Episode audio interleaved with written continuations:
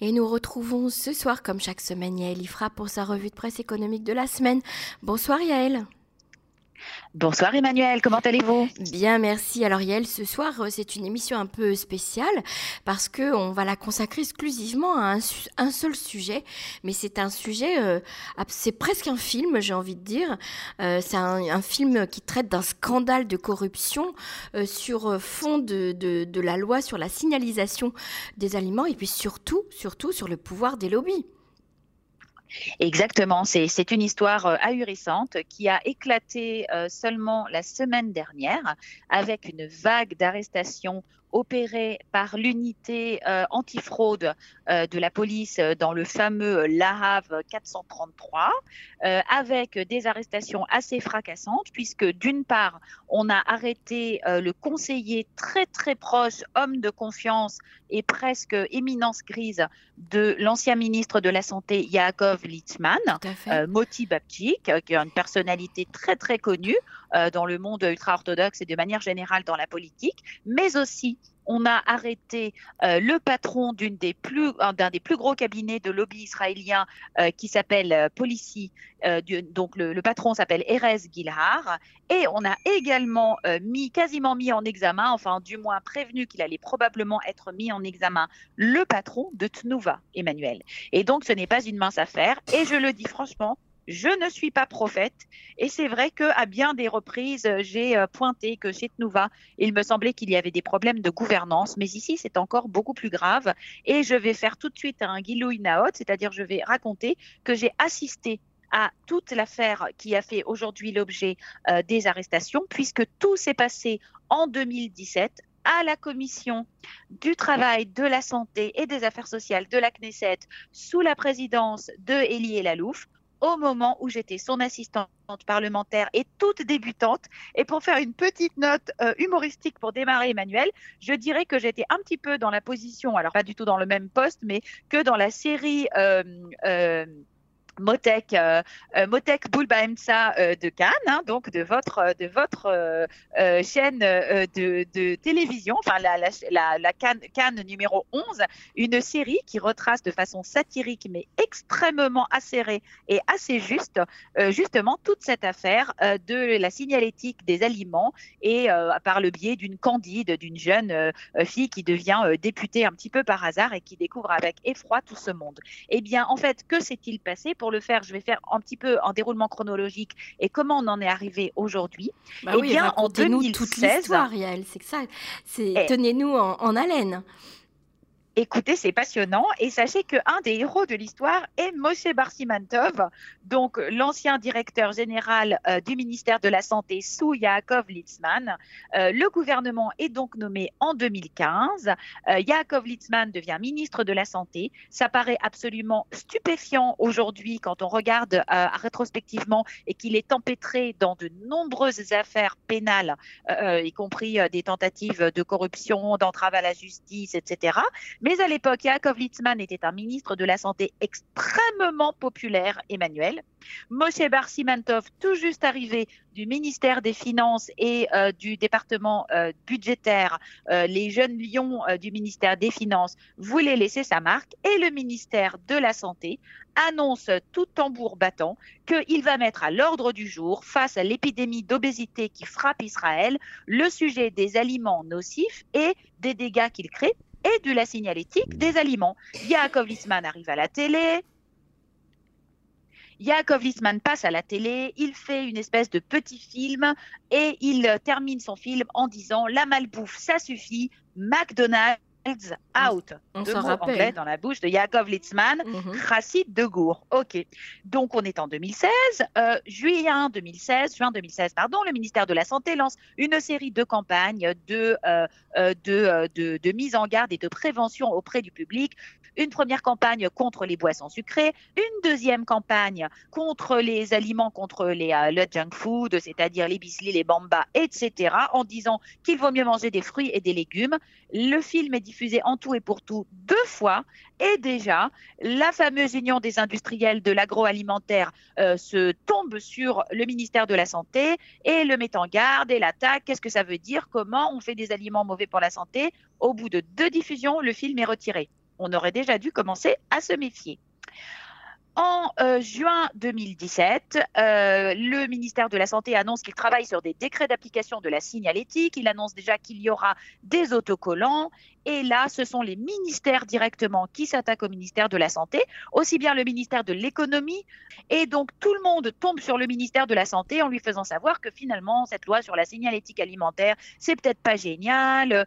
Euh, Ayelet Chaked s'oppose à la réforme parce qu'elle pourrait euh, empêcher des importateurs de travailler en Israël. Le ministère de la Santé ne comprend pas du tout puisqu'ils avaient tout fait en coordination avec tous les autres ministères et ils se rendent compte qu'en Israël, c'est bien de parler des réformes, mais quand même pas de les faire, il faudrait pas exagérer. Donc Barsimantov, furieux, décide quand même d'avancer et de faire avancer la, de faire avancer la réforme. En octobre, en novembre 2017, exactement au moment où je suis rentrée à la Knesset, les décrets d'application sont présentés et commencent à être débattus en commission. Et alors là, un cirque inouï, puisque tous les acteurs de cette réforme vont se retrouver pour débattre à la commission, donc sous la présidence de Elie El Alouf, donc aussi bien le ministère de la Santé avec sa réforme, les médecins, évidemment, tous les ministères, mais aussi, bien entendu, les industriels, euh, les importateurs et leurs lobbies. Et c'est là qu'on va expliquer comment ça fonctionne en Israël. Le lobbying est légal en Israël, il est tout aussi légal en France, bien entendu, mais il est un petit peu plus encadré en France. En Israël, ce n'est que depuis 2016 euh, et à l'initiative euh, de Gideon Saar, de, de Shelly Yerimovic, ainsi que de Elalouf, qu'il y a une loi qui encadre l'activité des lobbyistes qui sont obligés de porter un, un, un lanyard, je ne sais pas comment on appelle ça, un collier avec un ruban orange pour qu'on sache qu'ils sont lobbyistes, et de s'asseoir derrière, de ne pas s'asseoir à la table des débats. Mais alors, tous débarquent et Tnuva fait partie des plus gros contempteurs de cette loi de la signalétique pourquoi? Parce que parmi les plus grosses ventes de Tnuva est susceptible de se retrouver avec un autocollant orange, il y a la fameuse Gvina Tseoba, donc le fromage jaune, qui est un des, euh, des centres de profit les plus importants de Tnuva. Tnuva engage donc comme société de lobby la plus grosse société d'Israël, la société Policy, extrêmement connu, dont l'ancien euh, dirigeant est devenu, j'en informe pour euh, les, les, personnes qui veulent comprendre le système des portes tournantes, est devenu le directeur euh, administratif, entre guillemets, le directeur politique du parti Israël Betenu. Voilà, donc il a travaillé pendant 20 ans à Policy, donc c'est un petit peu pour comprendre comment ça fonctionne.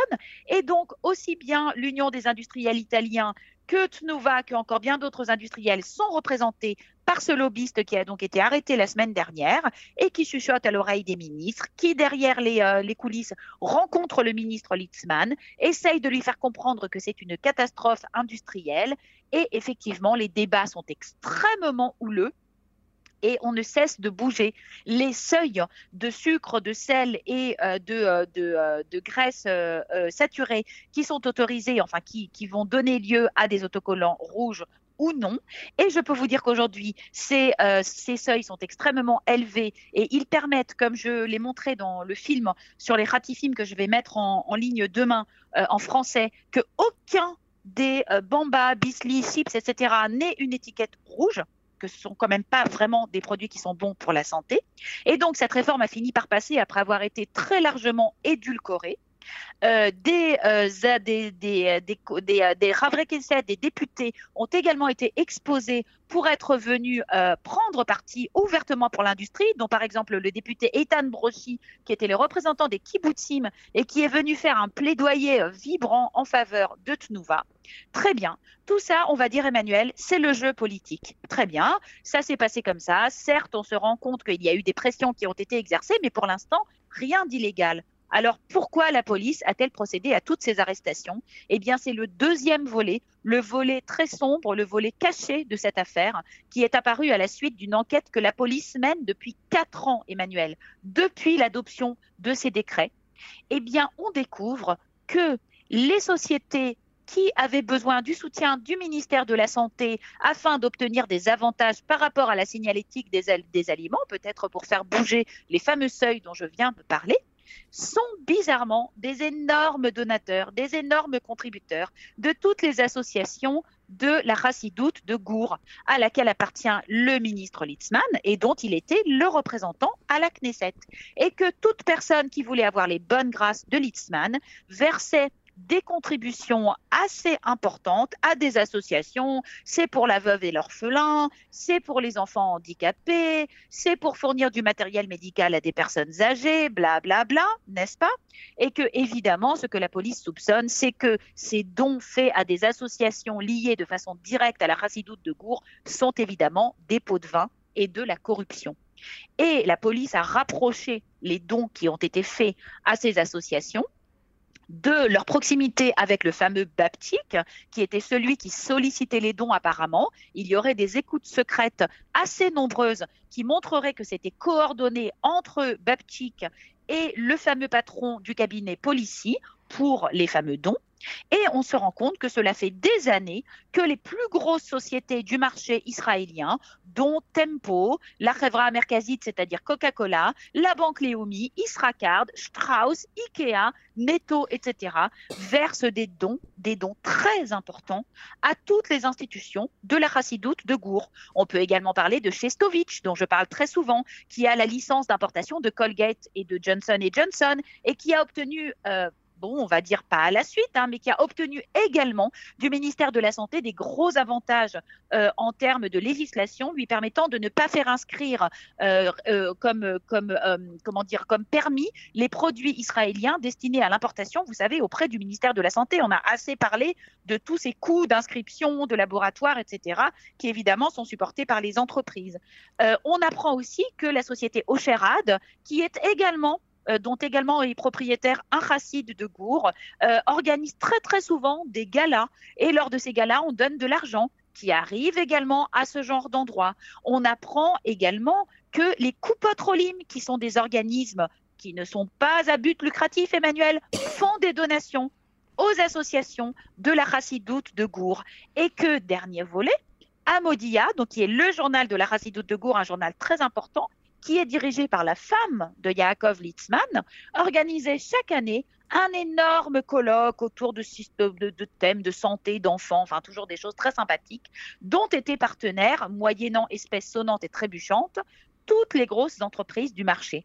Et donc là, on se rend compte que la police est en train d'enquêter sur un système bien huilé et énorme de corruption active et passive, comme on le dit en français, avec des pots de vin qui sont versés en échange d'avantages donnés par un ministre extrêmement puissant, le ministre de la Santé, par le biais de son conseiller direct, dont tout le monde savait à la Knesset, y compris moi, enfin n'importe qui qui travaillait dans la politique, que c'était avec lui qu'il fallait parler quand on voulait obtenir quelque chose, et que Yaakov Litzman a monnayé tout simplement le soutien du ministère de la Santé, qui est donc le régulateur du marché chargé de veiller sur la santé de la totalité des citoyens, en échange d'avantages pour la communauté qu'il représente, la chassidoute de Gour. Et si la police a fait tant de descentes et qu'elle a arrêté tant de personnes, et ce n'est que le début, c'est pour montrer que ce système est énorme.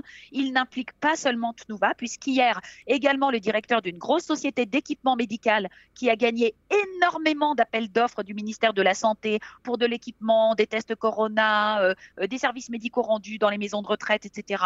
Ce patron a également été arrêté. Et on se rend compte que finalement, c'est une chaîne qui a été ininterrompue à partir du moment où on mêle cette politique avec ces partis religieux ou d'autres partis, bien entendu, hein, en l'occurrence, là, il s'agit de la chassidoute de Gour, eh bien, en Israël, tout est à vendre et la police a mis quatre ans à mettre à jour cette enquête. Alors bon, effectivement, certains journalistes se sont interrogés sur euh, le timing un peu bizarre euh, de euh, cette explosion de l'affaire au vu du fait que Yaakov Litzman ne sera pas dans la prochaine coalition, que de toute façon, il va passer en procès pour l'affaire de Malka Laufer et que mhm. d'une certaine façon, on peut dire qu'il est cramé, qu'il est brûlé politiquement. Hein. Il y a très peu de chances qu'il retourne à un poste très important. Mais il pourrait être inculpé. La police... Il pourrait être inculpé dans cette ah, affaire? Pour l'instant, c'est Babchik euh, qui a été arrêté et qui sert de fusible. J'imagine qu'il y a beaucoup d'écoutes. On imagine que euh, le patron de police a été mis sur écoute pendant des années. La police avance tout doucement et ce qu'elle fait, la méthode de la police israélienne est un peu particulière. Ils convoquent des suspects ou des personnes simplement pour être témoins et puis ils leur font écouter des enregistrements pour leur montrer ce qu'ils ont comme carte en essayant de les faire parler. Et donc, il y a une, une ancienne cadre de Tnuva très très haut placée dont le nom a été interdit à la publication, comme d'habitude, et c'est elle qui a en fait dévoilé euh, tout, euh, enfin qui a mouillé apparemment le patron de Tnuva. Ça monte quand même très très haut, hein, Emmanuel. Tnuva, c'est une société énorme qui fait des milliards de shekels de chiffre d'affaires. Et si on découvre par le biais de la plus grosse société de lobbying que des pots de vin ont été versés pour obtenir des faveurs du ministère de la Santé, alors je peux vous dire qu'en France, tout le monde aurait déjà démissionné. Hein. Évidemment, ça va de soi. Mais alors en Israël, on est là en train de dire mais pas du tout. Euh, ce sont des associations. Alors le marqueur a fait une enquête, a appelé tous les patrons de toutes ces sociétés. Il y a aussi Yaakov Alperin hein, qui a donné plus de 2 millions de shekels aux associations de Gour et qui a obtenu aussi un avantage très très important dans le fait de pouvoir employer des opticiens non diplômés pendant jusqu'à deux ans dans ces magasins d'optique hein, qui sont payés des cacahuètes. Hein. Euh, ça aussi avec le soutien de Israël Béthénou parce que beaucoup de ces opticiens viennent des pays de l'ex-URSS et ont du mal à obtenir euh, leur équivalence, contrairement aux opticiens euh, français. Donc quand on a interrogé Yaakov Alperin pour lui dire mais qu'est-ce que c'est, pourquoi vous avez fait des dons aussi importants à la Chassidoute de Gour, il a dit ah, c'est ma mère, je crois que c'est ma mère qui a fait ce don. Je ne sais pas pourquoi, mais il me semble que c'est parce que mon père était très attaché au Shabbat et qu'elle a compris que la chassidoute de Gour, pour eux, c'était très important le Shabbat. Et donc, elle s'est dit que ça serait bien. On parle de 1 million de shekels, hein, Emmanuel, hein, on ne parle pas de 5000 shekels. Hein. Voilà. Et mais il se souvient plus très bien. il y en a beaucoup qui se souviennent pas. Ils sont allés à un gala, ils ont rencontré un type sympa, ils ont fait un petit chèque. Mais aucun rapport avec le fait que le ministre Litzmann faisait partie de la chassidoute de Gour. Donc une affaire d'une particulière gravité.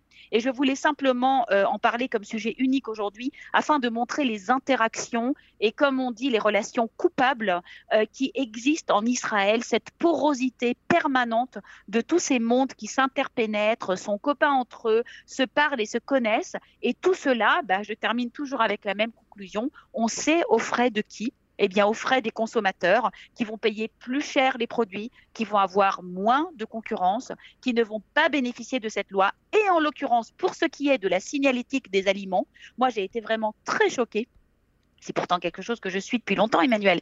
Mais quand je me suis euh, dans ma petite liste du panier de base du ministère de l'économie, quand j'ai pris l'affaire euh, des ratifimes, en fait, j'ai acheté plein de ratifimes et en fait, j'ai été stupéfaite de découvrir qu'aucun n'avait d'étiquette rouge. Et dans ma tête, ils avaient un étiquette rouge parce que c'était évident, c'est quand même des chips, des biscuits, des bambas, etc. Que mhm. nenni. Et quand j'en ai parlé à beaucoup de personnes autour de moi, je me suis rendu compte que dans la, dans la tête, dans l'imagination des consommateurs, il y a une étiquette rouge qui n'existe pas. C'est absolument incroyable. Yalifra, merci beaucoup pour euh, cette histoire palpitante, mais en même temps euh, très euh, interpellante, parce qu'on se demande comment justement toutes ces interactions entre le, le politique, l'agroalimentaire, les lobbying, le ministère de la Santé, etc., peuvent interagir aussi longtemps et de manière aussi délibérée. Merci beaucoup d'avoir été avec nous cette semaine et on vous retrouve la semaine prochaine. Shabbat Shalom. Merci Emmanuel, Shabbat Shalom.